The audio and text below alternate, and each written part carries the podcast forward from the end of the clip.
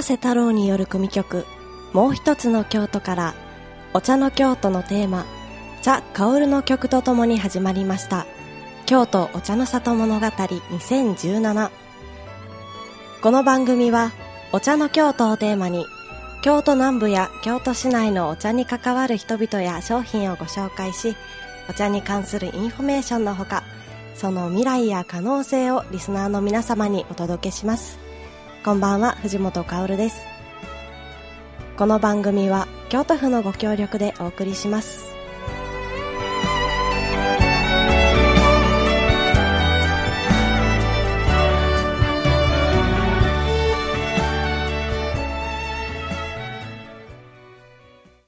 5回にわたって放送します京都お茶の里物語。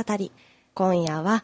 日本一楽しいお茶屋さん京都玉露のご縁茶よりこのお二人にお越しいただきました。それではお二人にご紹介自分でご紹介いただきましょうか。よろしくお願いします。はい、えー、はじめまして京都玉露のご縁茶のバーシーこと柴田彩葉と申します。よろしくお願いします。えー、ご縁茶の大将ことマッシュこと、えー、斉藤祐介と申します、えー、マッシュって呼ばれてますありがとうございます。なんか、たくさんの人がいたような。バーシーさんとマッシュさん、マッシュです。ですね。そうですね。はいはい。はい、よろしくお願いします。ようこそお越しいただきました。お願いいたおします。願いします、あの、玉露のご縁茶さんなんですけれども、このラジオカフェも面している寺町通りですね、にあります。ちょっとご紹介をお願いいたします。あ、そうですね。えっ、と、寺町通りに面しているのが、実は2号店で、つい、えー9月ぐらいですかね、中に入っていただけるようになったのが、はいえーそちらが寺町の姉屋小路の角っこですね。こちらに、えーまず、え2店舗目があります。実は、えーもう1店舗、寺町の、えー、たこ焼くし、西入るですね、少し、えーアーケードから出ていただいたところですけれども、そちらに、えーそっちがもう、去年の5月ぐらいからやっている、1年一年半ぐらい半ですね。ですね。えー本店と呼ばれている。はい。お店がありますので。はい。本店です。本店ですね。通称本店ですね。はい。たこ焼き店通称本店という。あの私寺町店によくあの通りがかるのであの見かけると言いますか、毎日よ前を通るそうですね。よくおあのお見かけいたしますね。偶然お会いすることもよくあるという。ですけど本当にあのパッと目を引く外装になっているんですで内装もまた入ってからも面白いんですよねこちらちょっとご紹介お願いできますか？はい。と、うちの商品は、えっと、基本的にお茶屋さん、ご縁茶がお茶をもっと楽しくをテーマに作っているんですけれども、一番人気なのがご挨拶茶というシリーズがございまして、これが、あの、京都の宇治田原で取れました玉露の茶葉のティーバッグが一つ入った、あの、手のひらサイズのパッケージのものなんですが、えーそこのパッケージの表側にですね、メッセージが入ったお茶になっています。例えば、えーおめでたい茶ですとか、招き福茶、ありがとうございます茶なんかがあるんですけれども、それらが、あの、イラストとともにえー描かれていまして、で、あのー季節ごとにいろんなパッケージのものを作っております。ねちょっとねあ、ちょっと可愛い感じのパッケージになってるんで、はい。その辺がね、自分らで言うのもなんですけど、可愛いですよね。そうですねキャラクターがたくさんいはるんですよねそうですね。お茶のキャラクターもたくさんいまして、この今一緒に喋っているマッシュさん、玉露の大将というキャラクターになって、はい。ぎちゃかされております。きちゃかちゃかですね。はい。擬人化ならぬはい人がお茶になるという、そういう。はい、あのー熊さんのお茶というか、はい。熊さんのキャラクターとかあとお相撲さん舞妓さんはい。のあの擬茶化ではないんですけれどもこれはが可愛らしく描かれてるパッケージがあって、でもあの一口のお茶ですよね。一口のお茶プレゼント用にもいただけるしまた自分でちょっと買って飲んでいこうかな。一杯だけ飲もうかなっていう時にもちょうどいいパッケージングになってお茶として販売されているというのが手に入ってずらっと並んでやります、ね。今はもうこれ130種類ぐらいありまして、130そうなんです。えっ、と、たこ焼くしの本店の方は、あの、厳選されたパッケージのものを置いてまして、寺町店の方では全種類常に置いております。で、まあ、あの、そうした、えっ、と、小さなプチギフトとして少しこう配られるのにはもちろんなんですけど、あの、京都は観光の方も多いので、あの、国内、海外の方問わず、そうしたお土産にもよく使っていただいてます。それだけの130種のはい。お茶のまあキャラクターとか商品はどうやって生み出されるんでしょうか？そうですね。えっと、このデザインは、えっと、もともとは私とで、あともう一人、ぐっちゃんというデザイナーがおりまして、で、その二人で作っていってるんですけれども、まあ、あの、毎月毎月、あの、新しいものが、まあ、大体5から10種類ぐらいずつ増えていってる感じですね。いつもデザインされてはるのはバーシーさんとそのもう一人のお方ぐっちゃんです。また新しい、ね、人が あれですけど。増えましたね。はい見てほしいですね、ぜひ。あと、お茶以外にも、そのお店自体の外観も、まあ、イベントの時は、なんだろう、おでん屋さんしてはったりとか そうですね一番近々でやったイベントがおでんおでんのこちらはまあ本店の方ですねたこ焼く市の方でやったんですけども、えーまあ、おでん作ってきてくれる子がいるということではい。それをなんて言うんでしょう振る舞うというイベントをそうですね。はい一、日おかみになってもらって、そこで立っていただいたり、おでん以外にもあの、お茶と合うものでこう組み合わせて、あの、山椒のイベントとか梅干しのイベントなんかもね、していろいましたね。ろいろいろありますねはい。それだけやってはるとやっぱりあのご縁茶初めてお見かけした方でもお何やってるんだろうっていうふうに立ち止まる方っていらっしゃいますか？そうですね。けたまに。結構やりますよね。まあでも大体夜になってくると、まあ、飲み屋さんやと。思う。お茶屋さんではないと思われてることが多々あるかも実しれない。際に飲んでること多いんですけどね。ここの前もねそのおでんの時も、えーサンフランシスコから来た女性の女の子が、一人でねはい。あの入ってきてくれはってはおでん食べたりそう、お酒も飲んで、1時間ぐらいね。盛り上がり。で次の日とかもあお茶買いに来てくれたりとか、ね、そう。で、その後もインスタグラムなんかで繋がって、ちょっとこうやりとりが生まれたり、そんな出会いがあったりします。お茶屋さんだけではなかなかつながりにくいかもしれないですそうね。そうですね。ね。へえなかなかあのどんどん引き出しがあるご縁茶さん なんですけれどもと一曲ここであの今回持ってきていただいた曲をお聞きしてまた後半お話伺いたいなと思います。曲のご紹介をお願いいたします。あでは、えープリンセスやす子さんで父さんの肩車です。お聴きくださいマッシュさんはい。すごいいい曲ですね。名こ曲れ、これね、父さんの肩車って、もう初めて聞いた時にはね、もうな泣きましたけど、ポップでいい曲なんですが、これを歌ってる人も非常にポップなというか、ポップすぎる、あの、まあ、アイドル活動されてる女性なんですけど、プリンセスやす子さん。ごえんちゃんにもたまに来ていたそうですねだきますね。まあ、プリンセスっていうぐらいでお姫様なわけなんですけども、まあ、アイドル活動を始められたのがちょうどこう定年を迎えた60歳からされてるということでもう今やね7年ぐらいやってらっしゃるんで、えーもう67歳ぐらいで非常にこうなんて言うんでしょうかドレッシーなというかお姫様みたいな格好をね、さされながら今の、えー曲とかね、いろいろ他にもあるんですよ。60歳のシンデレラとかね、遠心力を制御せよとかそういうこう名曲がいっぱいあるので、ぜひちょっとこれで興味持たれた方は、このご時世、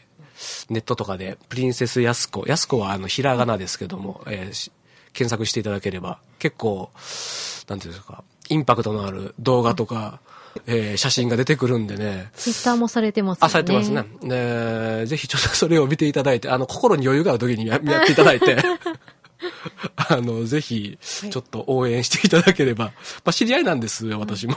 ご縁茶によく来てはれく来てくれてはる方っていらっしゃるんですか？そうですね。ちょっと最近忙しいみたいで、あのーお顔を見かけること、ちょ、ちょっと少なくなりましたけども、あの、お店にもお越しいただいてますし、京都市内でライブ活動もよくされあてますそうですね。ライブ活動。結構ライブハウスとかで、あのーバンドの方と混じってとか、まあ、アイドルイベントとかもやっぱり今多いので、結構ね、出てるので、調べると、えー出てきます。で私もそこにいることはよくありますけども。めちゃくちゃ盛り上がりそうです。それがねそうでもないんですよね。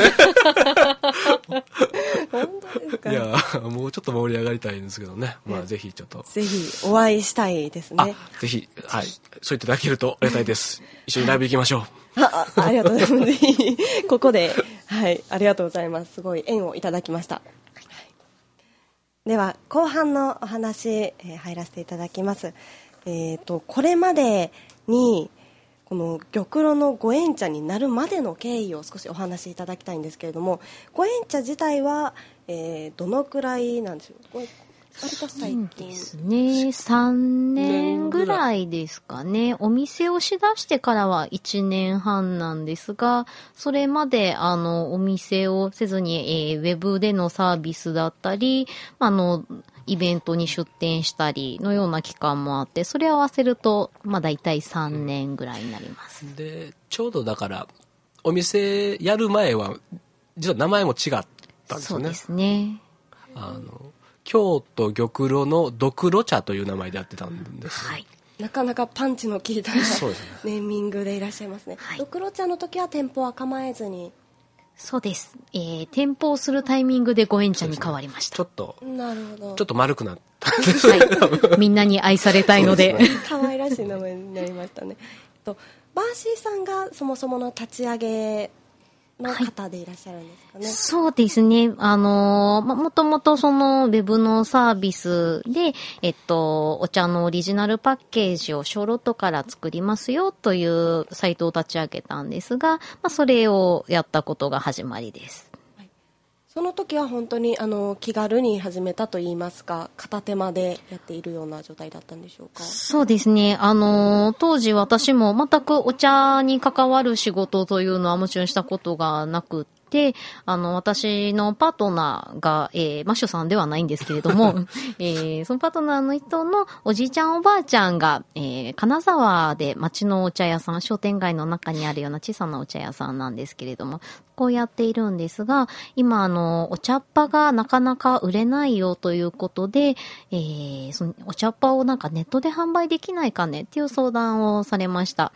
で、まあ、当時、あのー特にお茶について詳しくもないですし、まあ、何をしたら売れるのかなというので、それでちょっとこう、まあ、趣味半分で会社員をしながら、まあ、じゃあ私たちにできることをと思って、ショロットでオリジナルパッケ作りますよというものを、えー立ち上げました。うんそこからあの今の、まあ、ドクロ茶を経て今の玉露のご縁茶になるまでって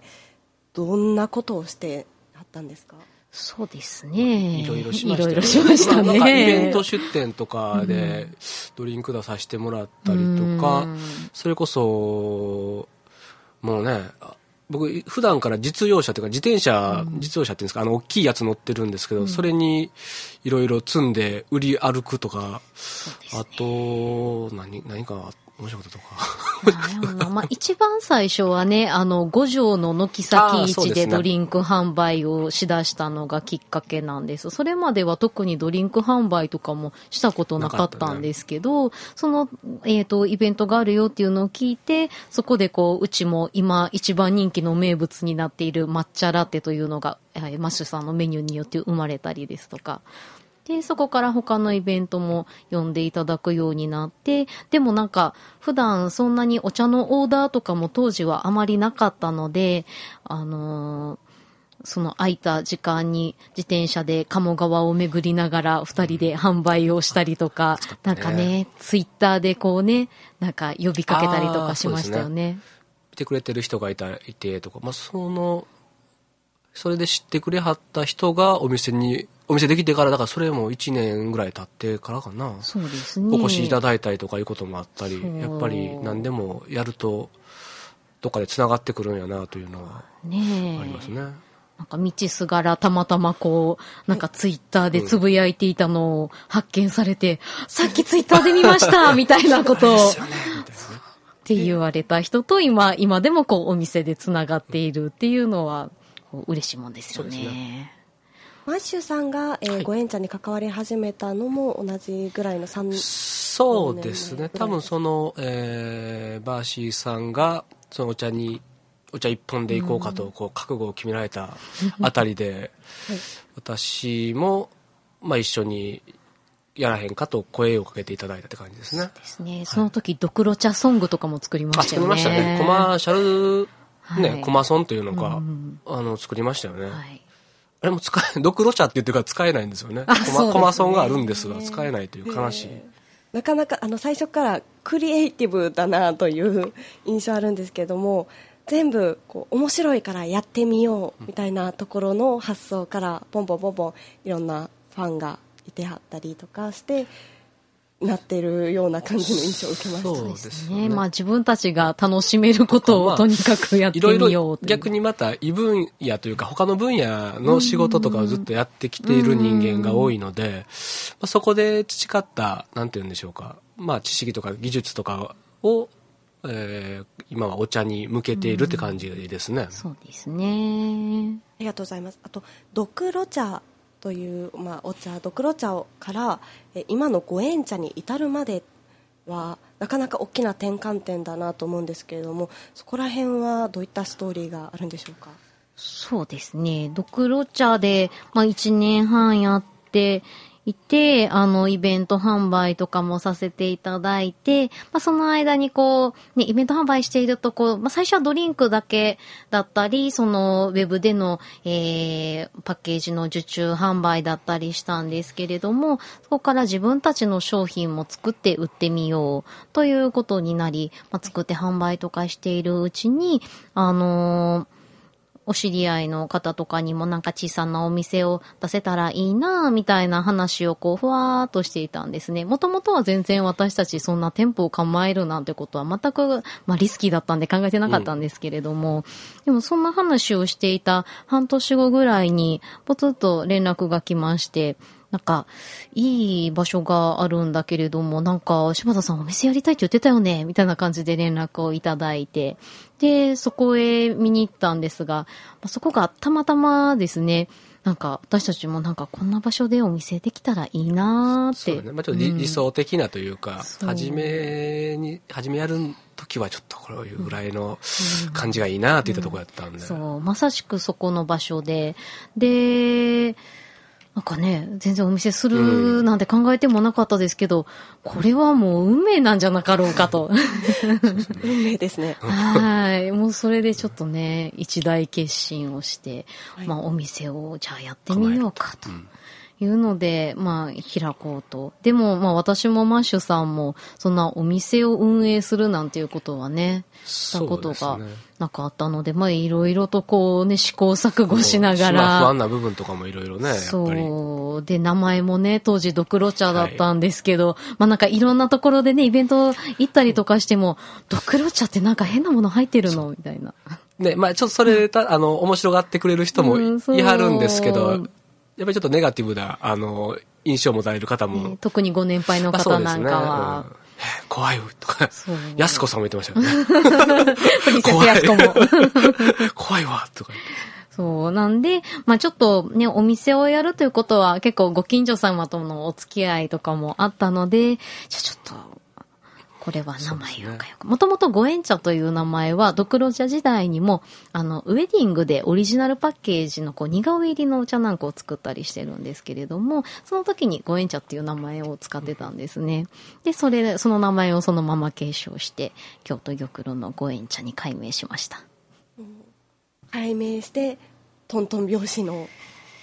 まあ、トントン。いろいろ。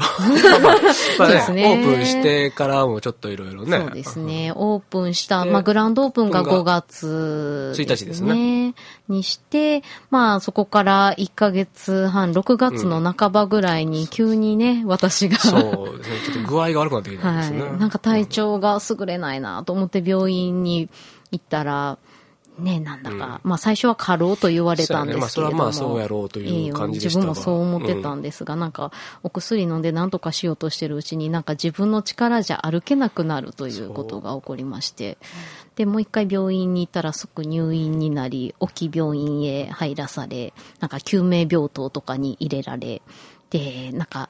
ね、病名が、まあ、な、なんかしばらくね、2週間ぐらいわかんなかったんですけれども、はい。なんかあの、膠原病というあの、病気の種類の中の成人スティル病という、なんか難病と呼ばれているものなんですが、じゃあなんか自分がそれにかかってしまいまして、もともとちっちゃい時からそんな大きな病気とかをしたことがなかったので、全然こう実感も湧かなかったんですが、なんかね、こう、大変な病気だったみたいで、あのーなんか死にかけてたそうです。ねえ大変でしたね。大変でした。なんか全身の血をね、入れ替えないといけないって言って、こう、首に穴を開けられ、こうね、手術されるっていうことがあったりして、まあね、なんで、まあその時はね、もう夢中でこう、まあ生きなきゃ生きなきゃと思ってたわけなんですけれども、まあ無事に手術もね、なんか成功して、まあ1日2日、まあ死にかけてたのもどうにか持ちこたえ、で、まあ最終的にこう、まあそこからなんとかね、なったんですけど、まあ退院できるのは、まあそのね、6月7月からだったんで、まあ年末ぐらいかなと言われていたものの、なんか、早かったですよね。はい。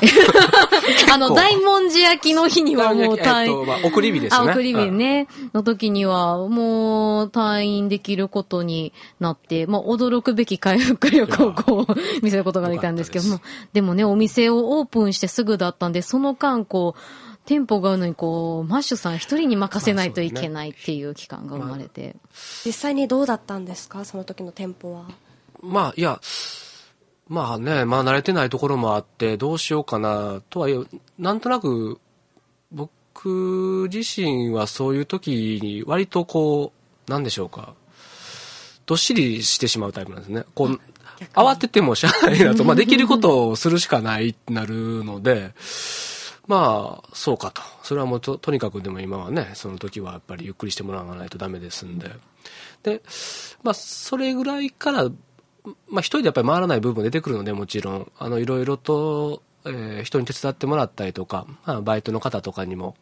それまでほぼ二人でやってたので、もうちょっとこう、なんて言うんでしょうか、うんえー来てもらうね、方、増やしていったんですけども、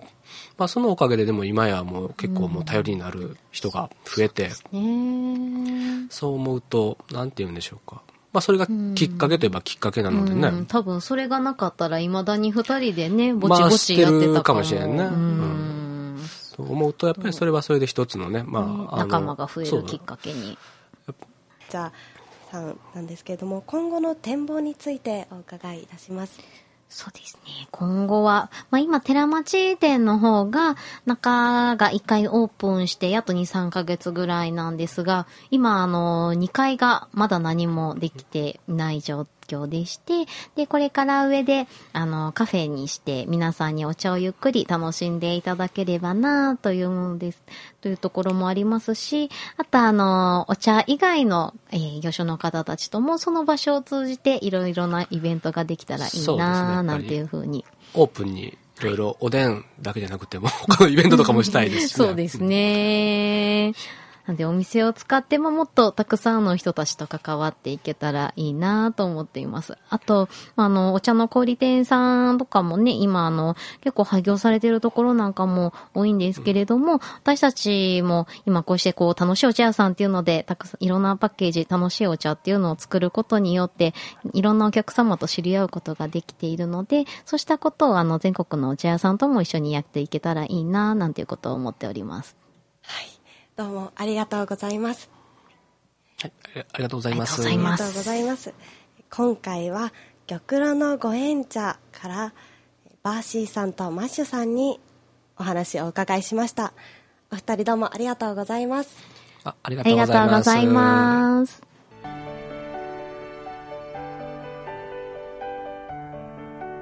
最後にお茶の京都博のイベント情報をお知らせいたします皆さん次回をどうぞお楽しみに。